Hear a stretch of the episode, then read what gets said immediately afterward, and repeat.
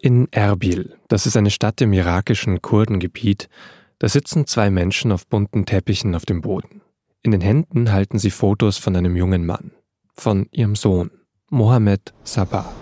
He was not uh, comfortable for the decision that he made that he will leave the country. He and his and the mother also. Er habe das Land verlassen wollen, Richtung Europa, sagt der Übersetzer, der da dabei war. Die Eltern hätten keine Kontrolle mehr über ihren ältesten Sohn gehabt. Er habe tagelang nichts gegessen, damit die Eltern ihn gehen lassen. Und irgendwann, vor mehr als zwei Jahren, da war Mohammed Sabah 21, da haben sie dann okay gesagt. Der Irak, Mohammeds Heimat, ist von Kriegen geprägt und politisch, religiös und ethnisch tief gespalten. Trotzdem gilt die Stadt Erbil inzwischen als sicher. Trotzdem wollte er mehr aus seinem Leben machen, Geld verdienen, wollte Perspektiven haben. Mohammed Sabah macht sich also im Herbst 2021 auf den Weg nach Europa. Doch irgendwann, nach Wochen auf seiner Reise, reißt der Kontakt zu seinen Eltern plötzlich ab. Lange hören sie gar nichts. Dann gibt es dieses Video, das ein Jahr später im Netz kursiert. Ein Video, das einen Mann zeigt, der über einen Grenzzaun klettert, über den von Belarus nach Polen. Yeah, he says that I'm sure 100% that the guy in the pictures is my son. Der Vater schaut sich das Video monatelang immer wieder an und ist sich sicher, das ist sein Sohn. Aber ist er es wirklich? Tausende Familien teilen das Schicksal der Familie Sabah, denn tausende Töchter und Söhne machen sich jedes Jahr auf den Weg nach Europa. Einige verschwinden dabei spurlos. Und genau dazu haben meine Kolleginnen und Kollegen Christiana Ludwig und Ben Heubel aus dem SZ-Investigativressort mit einem internationalen Team recherchiert. Über ihre Suche in Erbil, im Niemandsland zwischen Polen und Belarus und auf zwei Dutzend Friedhöfen in Europa, Darum geht es in dieser Folge von Das Thema, dem Recherche-Podcast der Süddeutschen Zeitung. Mein Name ist Vincent Vitus Leitgeb und ich freue mich, dass Sie dabei sind.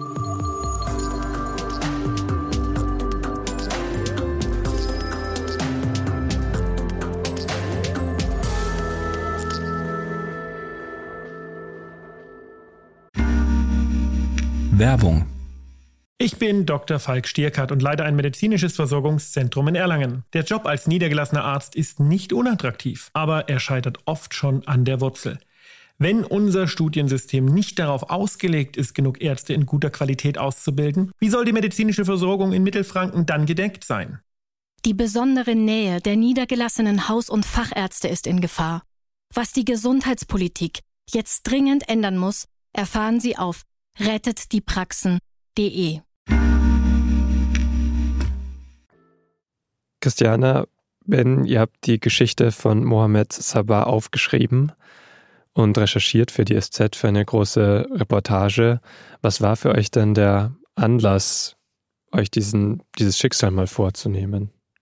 Der Anlass für mich war es persönlich ähm, ein Herzenswunsch auf diese Sache äh, Migration. Ähm, wie kommen Menschen nach Europa? Wie kommen sie nicht nach Europa? Äh, werden sie vergessen, ähm, wenn man nicht über sie spricht. Das war eigentlich so ein Herzenwunsch. Und ähm, dann hat sich die Möglichkeit geboten, in einer Konferenz, ähm, wo Leute auf uns zugegangen sind, mit uns zu arbeiten. Und daraus hat sich eine Kooperation entwickelt. Und äh, aus dieser Kooperation, aus dieser Arbeit mit Partnern hat sich dieser Fall angeboten zu diskutieren. Der Ausgangspunkt dieser äh, größeren internationalen Recherche, bei der wir mit verschiedenen Journalisten aus ganz Europa zusammengearbeitet haben und auch mit dem Investigativteam vom Guardian in Großbritannien, war die Frage, wie viele Menschen sterben an den europäischen Grenzen und werden nicht identifiziert. Einerseits haben unsere Kollegen und wir Friedhöfe besucht in verschiedenen europäischen Ländern und haben dort selbst mehr als 500 unidentifizierte Gräber gefunden, in denen höchstwahrscheinlich Migranten beerdigt wurden. Und äh, wir haben von unterschiedlichen Hilfsorganisationen, Experten, Wissenschaftlern Daten zusammengesammelt aus verschiedenen europäischen Ländern und äh, Grenzen und sind dort auf eine Zahl von über 2100 Menschen gekommen, die dort verstorben sind und nicht identifiziert wurden. Und das sind eben diese Gruppe von Menschen sind, also ein Toter, der nicht identifiziert ist, gilt als vermisst. das sind Vermisstenfälle, die sich niemals aufklären lassen werden, weil niemand weiß, um welche Person es sich handelt. Und eben die Familien mit genau dieser Frage konfrontiert sind, ist mein Sohn, meine Tochter, mein Mann, mein, meine Frau, sind sie wirklich tot oder sind sie möglicherweise untergetaucht?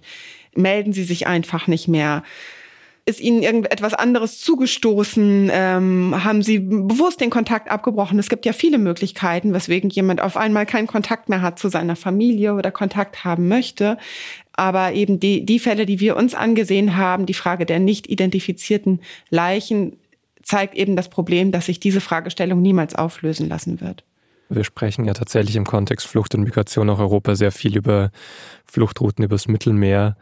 Ähm, da ist es jetzt hier anders gelagert, dass es wirklich um so eine Art um einen Landweg geht und so ein Gebiet an den europäischen Außengrenzen, das sonst eigentlich nicht so im Fokus steht, oder? Ja, in den letzten Jahren hat sich diese Landroute als äh, neues Tor nach Europa äh, eben aufgemacht. Äh, die gab es natürlich vorher auch schon, aber 2021 war eben auch dann so der der Staat, also Ende 2021, als diese großen Massen an, an Flüchtlingen eben äh, vor den Toren äh, in Polen stand.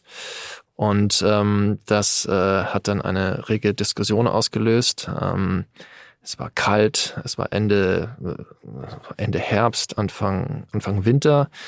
Und ähm, Hunderte, dann Tausende an, an Migranten ähm, standen eingekesselt an dieser Grenze. Mhm. Dann fangen wir aber vielleicht doch nochmal am Anfang an bei der Geschichte von Mohammed Sabah. Der kommt aus dem Irak und da seid ihr auch, auch hingereist, also du, Christiane vor allem, nach Erbil. Kannst du vielleicht erstmal als erstes so die Stadt dort beschreiben, Erbil, was dort den Alltag so bestimmt, wie ich mir das Leben dort vorstellen kann? Ja, Erbil ist ähm, quasi die Hauptstadt vom kurdischen nördlichen Teil des Iraks. Also dort leben viele Kurden, zum Teil Muslime, zum Teil aber auch Christen. Es ist keine reiche Stadt, aber sie ist doch verhältnismäßig sicher, auch über die letzten Jahre gewesen. Ja, und die Menschen äh, haben dort eben ihre Jobs. Die Familie von ähm, dem verschwundenen jungen Mann, Mohammed Sabat, die ich dort besucht hat, hat dort in einem kleinen Reihenhaus gelebt relativ einfach eingerichtet, wo sozusagen das ganze Familienleben auf einem großen Teppich im Wohnzimmer stattfindet, wo alle äh, sitzen und, ähm, äh, und sich austauschen. Und die ähm, Jobs, die die Leute dort in der Gegend so hatten, waren ja im Supermarkt, beim Bäcker, also eher einfache, auch ärmere Leute. Das heißt jetzt auch für junge Menschen wie Mohammed Sabah kaum Aufstiegschancen erstmal. Der hat ja auch in einem Supermarkt gearbeitet. Genau, der hat im Supermarkt gegenüber gearbeitet, von dem Haus seiner Eltern. Und ja, das, das war ähm, wohl ein wichtiges Motiv für ihn, ähm, mehr Geld zu verdienen, eine, eine größere Perspektive zu sehen für sich selbst. Wohin wollte er denn dann? Also was war so sein, sein Ziel, sein Plan? Was hat er sich vorgenommen? Er wollte nach Großbritannien. Da lebt seit Ende der 90er Jahren der Bruder seiner Mutter, also sein Onkel. Den kannte er dort schon und er hatte sich deswegen Großbritannien als Ziel gesetzt. Und das ist natürlich eben nicht direkt möglich, da jetzt nach Großbritannien zu reisen. Das heißt, er weiß schon, dass vor ihm eine schwierige Fluchtroute liegen wird oder Migrationsroute. Ja, genau. Das war ja 2021, als er aufgebrochen ist. Zu dem Zeitraum war es gerade sehr populär, so wie Ben es auch eben äh, geschildert hat, diese Route über Polen zu nehmen, über den Landweg. Es gab damals Flüge, die Menschen aus dem Irak zuerst nach Weißrussland beziehungsweise über Syrien nach Weißrussland gebracht haben. Und so eine Route hat er gebucht. Wir haben gehört, dass er das über so eine, Agent, so eine Reiseagentur gebucht hat, die Bye Bye Company und eben Geld dafür ausgegeben hat, dass sowohl die Flüge als auch die Visa, die er dann in den unterschiedlichen Ländern braucht, für ihn organisiert werden. Diese Agentur, diese Bye-Bye Agency, äh, haben wir auch im, im Internet wiedergefunden. Bei Google gibt es Einträge, wo sich eben jemand dann zeigt, äh, wie er mit Pässen äh, in London steht, ähm, als Marketing sozusagen, dass diese Agentur ähm, zielsicher diese Menschen in, nach Europa schmuggeln kann. Und ähm, das waren halt eben falsche Versprechungen. Aber du sagst, da gibt es eine Agentur, die machen Werbung für sich. In eurem Text, in der Reportage schreibt ihr dann schon auch von Schleppern, zu denen irgendwie Kontakt bestanden hat. jetzt hast du auch Schmuggeln gesagt im Zusammenhang mit der Agentur. Also ist das wirklich so was ganz offizielles Business oder dass ich da auch nicht verstecken muss oder ist es eigentlich eben was im Kern Illegales? Naja, natürlich ist der Grenzübertritt an irgendwo auf der, in, in der grünen Grenze ist es nicht legal. Dennoch ist es ein Riesenmarkt, äh, der ähm, ja in so einem Graubereich unterwegs ist, würde ich sagen. Also die, die vielen Menschen, jungen Menschen, die gerne nach Europa wollen, die informieren sich über die sozialen Medien, über Telegram, über Facebook und finden dort eben Anbieter, sei es nun so eine ähm, etwas fadenscheinige Agentur oder seien es einzelne Schlepper, Schmuggler, die eben versprechen, ihnen diesen Weg zu ebnen oder sie über die Grenze zu bringen. Also es ist schon ein großes Geschäft. Mhm. Und die hinterlassen die, einige digitalen Spuren, die ihr dann auch natürlich ein bisschen nachvollziehen konntet. Genau, also es gibt mehrere Telegram-Kanäle, wo sich äh, Flüchtlinge eben ähm, informieren. Ähm, das sind eben auch äh, Hinweise zu diesen Agenturen drin. Und ähm, was eben auch aufgefallen ist, dass ähm, diese Fadenschein-Informationen kommen eben da eben auch auf. Ähm, wir haben über den Weg äh, von diesem Flüchtling gesprochen. Ähm, die informieren sich auf diesen Kanälen, die ziehen da Informationen raus, die oftmals auch an Desinformation grenzen und kommen dann unvorbereitet in der Hauptstadt äh, Weißrusslands an. Und da gibt es eben auch äh, Kommentare, die zeigen, dass die Leute einfach hinten und vorne nicht vorbereitet sind auf diesen schweren Weg an die Grenze zu Polen. Ich habe auch mit Experten gesprochen, die dann gesagt haben, die kommen da an mit, äh, mit unfestem Schuhwerk. Die werden den Weg nicht schaffen. Ja, weil der dann noch so beschwerlich ist. Darauf kommen wir gleich auch nochmal, was dann dort erwartet. Man sieht ja auch, dass das irgendwo verfängt und dass es eben sehr viele Menschen betrifft, daran, dass ähm, Mohamed Sabah zwar alleine losfährt erstmal, aber ja schnell nicht mehr ganz alleine unterwegs ist, weil er lernt jemanden kennen, der den gleichen Plan hat und das gleiche Ziel. Wer ist das denn? Alan Hashin heißt er. Das ist äh, jemand, der gar nicht so weit weg wohnt von dem Elternhaus von Mohammed Sabah äh, in derselben Gegend in Erbil. Den habe ich dort lange äh, gesprochen als ich dort war. Und der hat eben erzählt, dass er Mohammed Sabah in Damaskus am Flughafen das erste Mal begegnet ist, weil die beiden eben in der gleichen Reisegruppe unterwegs waren und ähm, dort eben gemerkt haben, gut, sie sind beide Iraker, sie haben was ähnliches vor, sie wollen beide nach Großbritannien und so haben sie sich dann eben auf dieser Reise zusammengeschlossen und haben eben diese sehr herausfordernde Reise, das, das Warten an der Grenze, alles gemeinsam bestritten. Dann fliegen Sie also von Damaskus nach Minsk nach Belarus. Und dann geht es ja nochmal weiter mit dem Bus in den Norden entlang der Grenze zu so einem ganz speziellen Grenzgebiet. Kannst du mal beschreiben, wenn du hast es ja schon ein bisschen angedeutet, was das für ein Ort ist, wo sie dann eigentlich landen und wo sie dann auch so lange ausharren müssen? Also generell kann man mal sagen, dass diese Grenze zwischen äh, Belarus und Polen über 400 Kilometer lang ist. Ähm, es ist ein recht bewaldetes Gebiet. In Teilen ähm, der letzte Urwald in Europa. Also nichts Angelegtes. Und ähm, durch diesen Irrgarten müssen diese Flüchtlinge durch. Es ist Winter, es ist kalt. Diese Flüchtlinge harren dort aus und müssen sich selbst versorgen, kommen mit ihren eigenen Powerbanks für ihre äh, Handys ähm, an, ähm, sind dann noch relativ gut ausgestattet und äh, dann bleibt dieser Mann mit seinem äh, Kollegen, äh, Freund, ähm, aber mehrere Wochen in diesem Gebiet. Ne?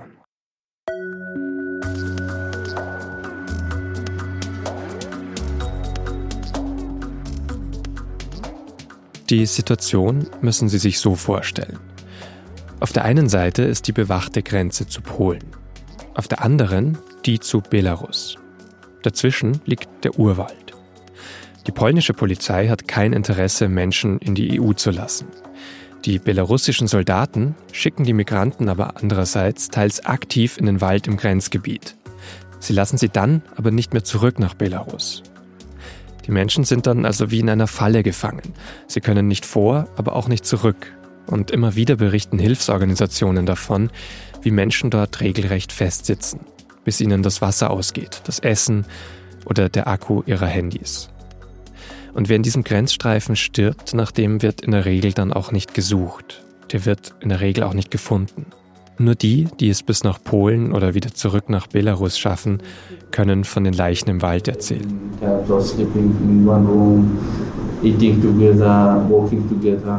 So zum Beispiel Alan Hashin, der mit Mohammed Zabar unterwegs war. Wie schon kurz erzählt, die beiden werden Freunde und Weggefährten. Sie versuchen gemeinsam, das Gebiet zwischen Belarus und Polen zu durchqueren. Sie sind anfangs in einer großen Gruppe unterwegs, trennen sich dann, um nach Polen zu kommen, scheitern aber. Also wollen sie wieder zurück nach Belarus. Aber sie versuchen es nicht durch ein Tor oder so, das ist unmöglich. Sie versuchen unter dem Grenzzaun nach Belarus durchzukrabbeln. Und da werden sie von der belarussischen Armee entdeckt. Ihre Handys werden mitgenommen und sie müssen zwei Tage lang in einem Lager der Armee bleiben.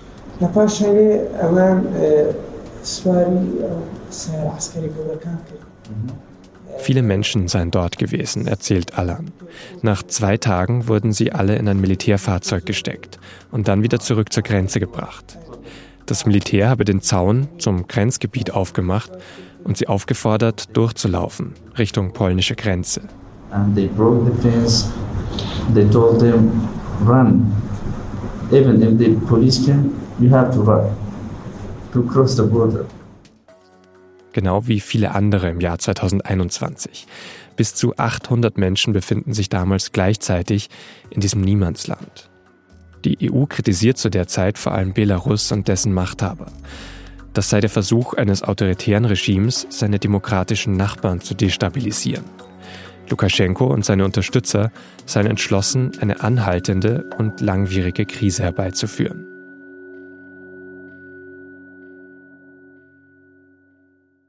Um es nochmal zusammenzufassen, die beiden sind jetzt also auf der belarussischen Seite der Grenze, die wird aber geöffnet und dort wird ihnen gesagt, ja okay, jetzt müsst ihr noch ein Stück durch diesen Wald und dann den Zaun überwinden, dann seid ihr in Polen, in der Europäischen Union und dann habt ihr das Gröbste geschafft. Aber so einfach ist es ja nicht, oder? Was uns immer wieder gesagt wurde, ist, dass in diesem Grenzstreifen es äh, unglaublich schwierig äh, wird zu kommunizieren. Ähm, es ist, wie gesagt, ein dicht bewaldeter äh, Stück äh, Gebiet, ähm, das dann äh, natürlich auch äh, die Telekommunikationsverbindung äh, der Handys einschränkt.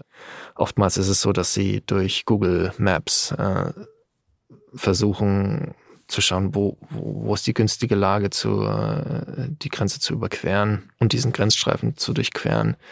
Ähm, das, das schließt alles mit aus dann. Und äh, genau, das zweite Problem ähm, ist eben, sobald du in diesem schwierigen Grenzstreifen bist, musst du dich auch verstecken. Das heißt, wenn du aufgegriffen wirst von den polnischen Grenzkräften, wirst du ähm, zurückgedrängt oder wieder zurückgefahren. Und die Problematik ähm, ist einfach, dass dann oftmals auch nicht die Identität der Flüchtlinge genommen wird oder äh, notiert werden. Und damit äh, fängt das Spiel wieder von neuem an und die äh, wollen das eben nicht. Äh, sie verharren einfach in diesem Grenzstreifen und das wird wahnsinnig schwierig für die. Hm. Was passiert dann wirklich mit Alan und Mohammed, als sie dann da sind? Die beiden sind eben gemeinsam mit, mit vielen hunderten anderen äh, Geflüchteten oder Menschen, Migranten, die versuchen eben nach Europa zu äh, kommen, halten sie sich eben in diesem Waldgebiet auf und versuchen einen günstigen Zeitpunkt abzupassen, wo sie es eben schaffen, nach Polen über den damaligen Zaun zu kommen. Es gestaltet sich aber sehr schwierig. Sie sind dann eben in diesem Grenzstreifen. Es gibt eine Situation, wo sie ähm, von den Polen aufgegriffen werden und wieder zurückgebracht werden in das Grenzgebiet. Es gibt aber auch Situationen, wo sie von belarussischen Sicherheitskräften festgenommen werden, bei dem Versuch eben aus diesem Grenzgebiet zurück nach Belarus zu kommen. Also sie sind eben neben dem eigenen Wunsch, eben Europa zu erreichen, werden sie eben auch Spielball dieser politischen Auseinandersetzung über die Frage, wohin denn die Migranten zu verfrachten sind zwischen Polen und Belarus.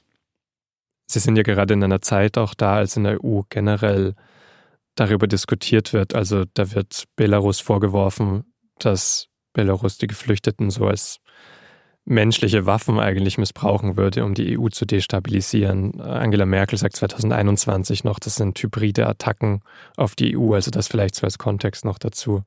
Wie lang reisen die denn dann beide zusammen und wie lang versuchen sie das?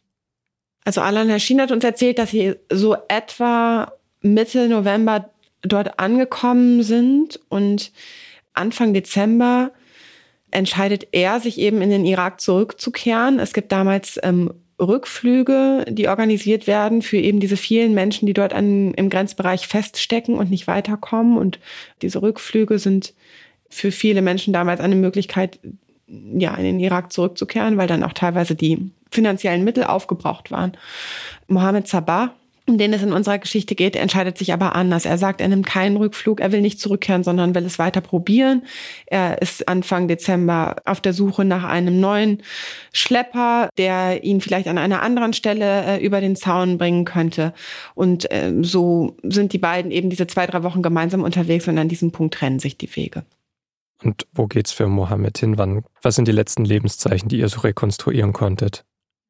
Was uns die Eltern und auch der, der Onkel erzählt haben, die eben in dieser Zeit noch Kontakt zu ihm hatten, ist, dass er dann eben einen neuen Schlepper findet, der wiederum einen Mittelsmann gehabt hätte, der vor Ort war äh, und ihnen helfen sollte, ihm und, und ähm, einer größeren Gruppe von, jungen Männern eben nochmal den Zaun zu überqueren. Und das alles passiert eben an, in diesen ersten Dezembertagen. Es gibt äh, ein Gespräch zwischen dem Onkel und diesem Mittelsmann damals, ähm, äh, das wir hören konnten, wo eben beschrieben wird, wie ähm, diese Gruppe in Richtung des polnischen Zauns aufbricht und sich dann aber ab einem gewissen Punkt trennt. Also ein Teil der Gruppe läuft in die eine und ein Teil der Gruppe in die andere Richtung und dieser Schlepper ist eben in einer anderen Gruppe als Mohammed Sabah. Das heißt, das letzte Lebenszeichen, das letzte Mal, wo er gesehen wurde, ist genau an diesem Punkt, wo sich diese Gruppe spaltet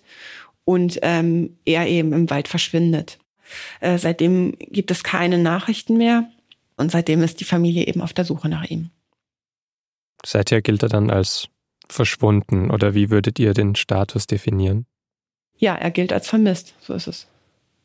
Also selbst wenn beispielsweise ein Mensch im Mittelmeer ertrinkt, wo ja eben auf äh, den Fluchtrouten nach Europa auch sehr viele Menschen ums Leben kommen, solange der Körper nicht geborgen ist, gelten Menschen als vermisst.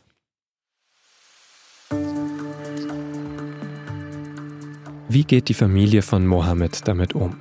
Es ist, davon zeugen die Gespräche mit seinen Eltern in Erbil, äußerst schwierig.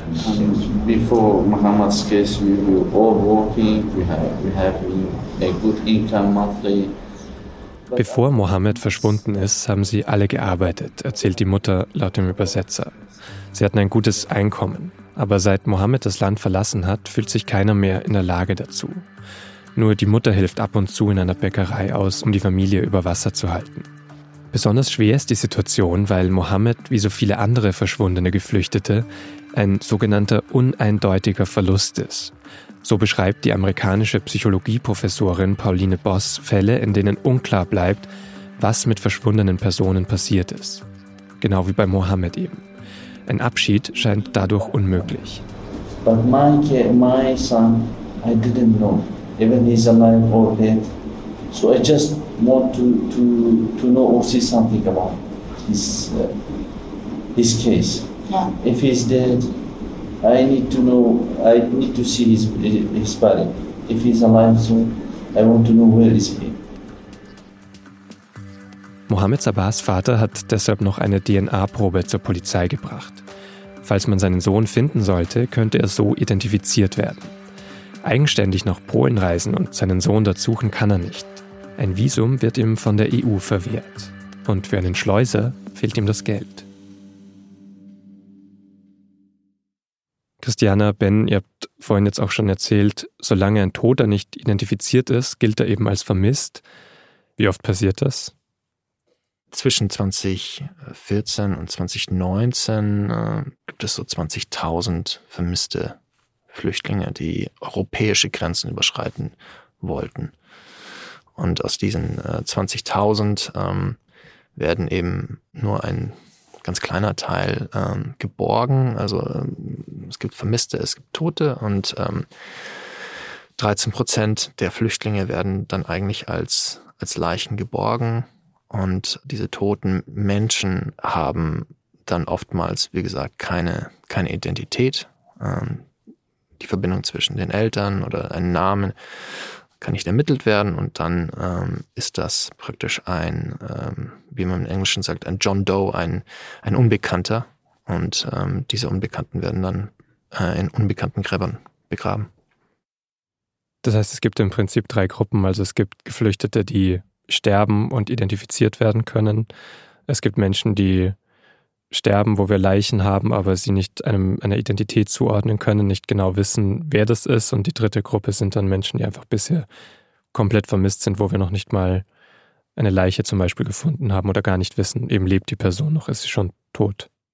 Genau, also äh, Mohamed Sabah war für uns so ein, ein zentrales Beispiel, wie eben damit umgegangen wird, wenn jemand vermisst wird, wie das auch ankommt bei den Familien, bei den Freunden und äh, zentral geht es um dieses Konzept des Ambiguous Loss, ähm, eine, eine Theorie ähm, einer Psychologin, Paulina Boss, und äh, meine Kollegen haben auch mit ihr gesprochen. Und da geht es eben darum, dass diese Hoffnung niemals aufhört für äh, Freunde, Familie, äh, dass eine Person gefunden wird. Deswegen war dieses Beispiel so zentral für uns. Ähm, diese Hoffnung äh, der Familie von Mohammed Sabah, äh, des Onkels, ähm, hat einfach, hört einfach nicht auf, weil keine Bestätigung da ist, dass diese Person wirklich tot ist. Ja, die Familien sind im Grunde hin und her gerissen zwischen dem Wunsch, Abschied zu nehmen und ähm, ja, das, den, den Tod ihres Angehörigen zu beklagen und quasi Schuldgefühlen, äh, dass sie die Person aufgegeben haben, weil sie könnte ja noch irgendwo am Leben sein und, äh, und sie, die Suche jetzt zu beenden und sie aufzugeben, ähm, bringen sie dann auch nicht übers Herz. Und äh, so geht es eben vielen Familien, die, die eben diesen uneindeutigen Verlust äh, von einem Angehörigen zu beklagen haben, die wie gelähmt sind, ähm, die nicht vor und zurück können, nicht Abschied nehmen können, nicht aufhören können zu suchen, keine Antworten haben.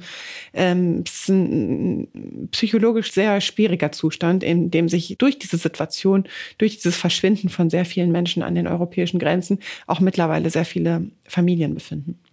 Es zeigt sich ein bisschen durch die äh, Aussagen von dem Onkel von Mohammed Sabah, der sagt, ich mache mir große Vorwürfe. Ich äh, habe einen britischen Pass. Ich hätte doch äh, gleich am Anfang dorthin reisen müssen.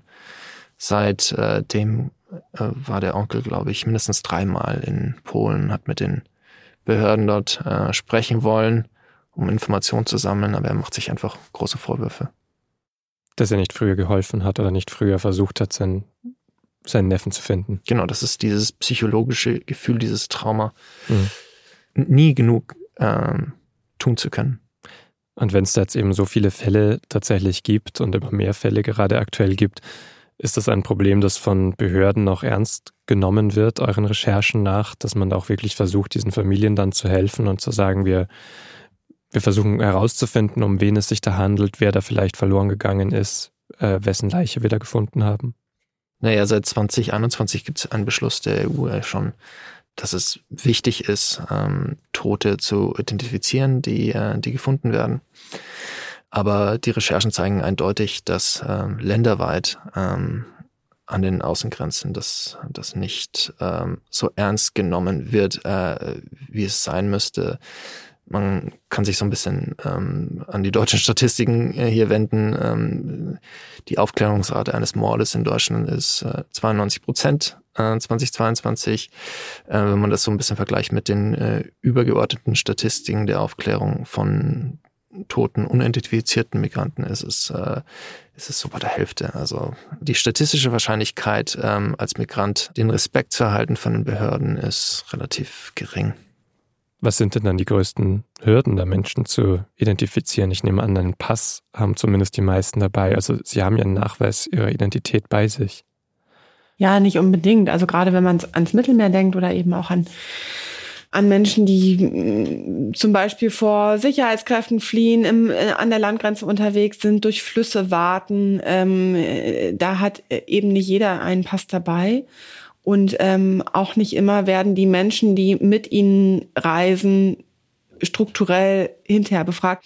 Dafür gibt es weder Leitlinien, an die sich alle halten müssen, noch irgendwie, ja, Vorschriften geübte Gesetze, selbst in, in Ländern wie Italien oder Griechenland, wo wirklich viele Menschen ankommen, wo das quasi ein alltägliches Geschäft ist, der, ähm, der Küstenwachen mit äh, Toten und Vermissten umzugehen und dort im Grunde eigentlich Vermittlungsverfahren anstoßen zu müssen, gibt es das nicht. Dort ist eben der Fokus äh, der Ermittler, der Polizei ganz klar auf der Frage, wer könnte hier der Schlepper sein, wer ist zur Verantwortung zu ziehen für diesen illegalen Grenzübertritt, aber eben nicht die Frage, wie äh, identifizieren wir die Menschen, die auf der Überfahrt oder eben auf ihrem Weg zu Fuß ähm, verstorben sind.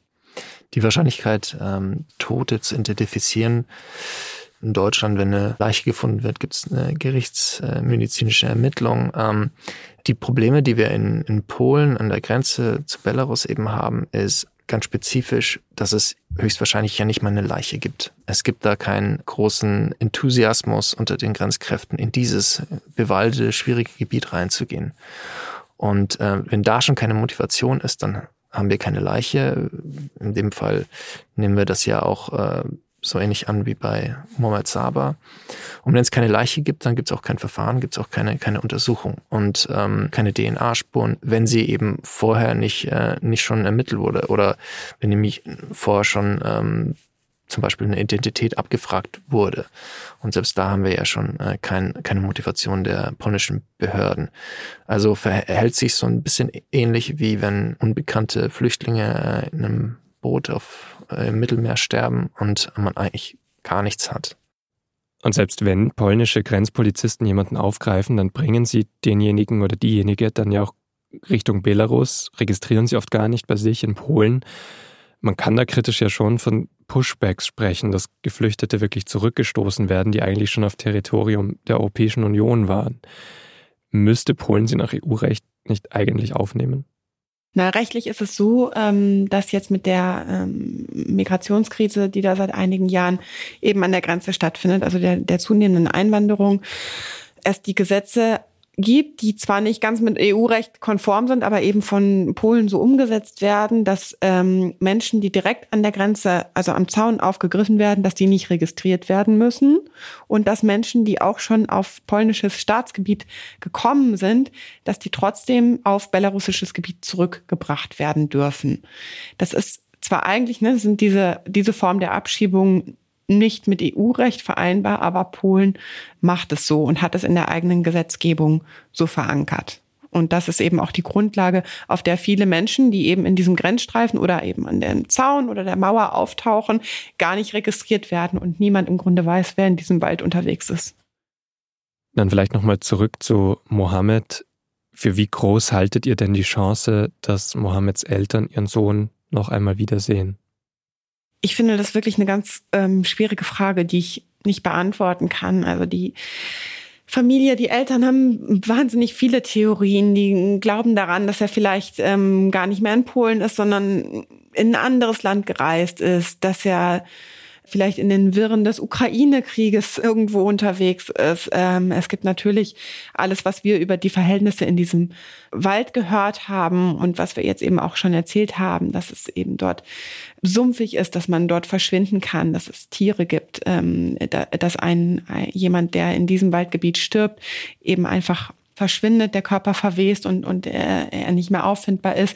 Das sind alles Faktoren, also es, es ist wahrscheinlich dass er auf seiner Flucht ähm, dort im Winter äh, 2021 verstorben ist. Natürlich gibt's aber auch immer wieder erstaunliche Fälle, dass Leute auftauchen äh, an Orten, wo man sie gar nicht vermutet hätte, dass er vielleicht irgendwo in Haft ist. Ähm, all das ist schwer zu sagen und, und bedingt natürlich eben auch dies, dieses Gefühl der Uneindeutigkeit, das, was wir vorhin beschrieben haben, dass man es einfach nicht weiß, solange man den Körper nicht gefunden hat. Was eben auch noch ähm, hier mit reinspielt, äh, dass es immer wieder Lichtblicke gibt. Ne? In der langen Zeit, seit dem Dezember 2021, gab es äh, ein Jahr später ein Video, das äh, auf, äh, auf den äh, sozialen Medien weit geteilt wurde. Dieses Video zeigt äh, einen Mann, der von dieser hohen Stahlmauer hängt ähm, und wo eben die Familie sagt, dass es sich hier um den ähm, vermissten Mohammed Sabah handelt. Ähm, und ähm, wir haben uns das Video eben nochmal genau angeschaut. Ähm, Wir sind auch nicht hundertprozentig sicher, aber ähm, solch, solche Lichtblicke, solche Hoffnungsschimmer äh, für die Familie sind unglaublich schmerzhaft natürlich, weil da natürlich ähm, ein weiteres Signal gegeben wird, er könnte wiederkommen, er könnte morgen wieder ähm, vor der Haustür stehen. Und ähm, das ist wahnsinnig schwierig für die Familie. Und ja, vielleicht als letzte Frage noch, die Geschichte von Mohammed Sabah liegt länger zurück. Wir haben viel über das Jahr 2021, den Winter 21-22 da gesprochen. Wisst ihr, wie die Situation in diesem Grenzgebiet heute aussieht?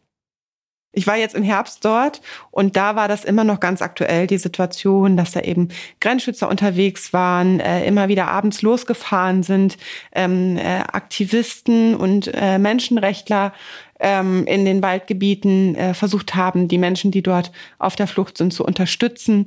Also die Lage ist dort nach wie vor sehr akut. Äh, diese Route wird genutzt, auch trotz dieser Mauer, die über fünf Meter hoch ist. Die Menschen erklimmen sie und, äh, und springen eben auf die andere Seite der Mauer nach äh, Polen in die EU hinein und versuchen eben ihn, ihren Weg dort zu machen. Also die Situation ist nach wie vor aktuell.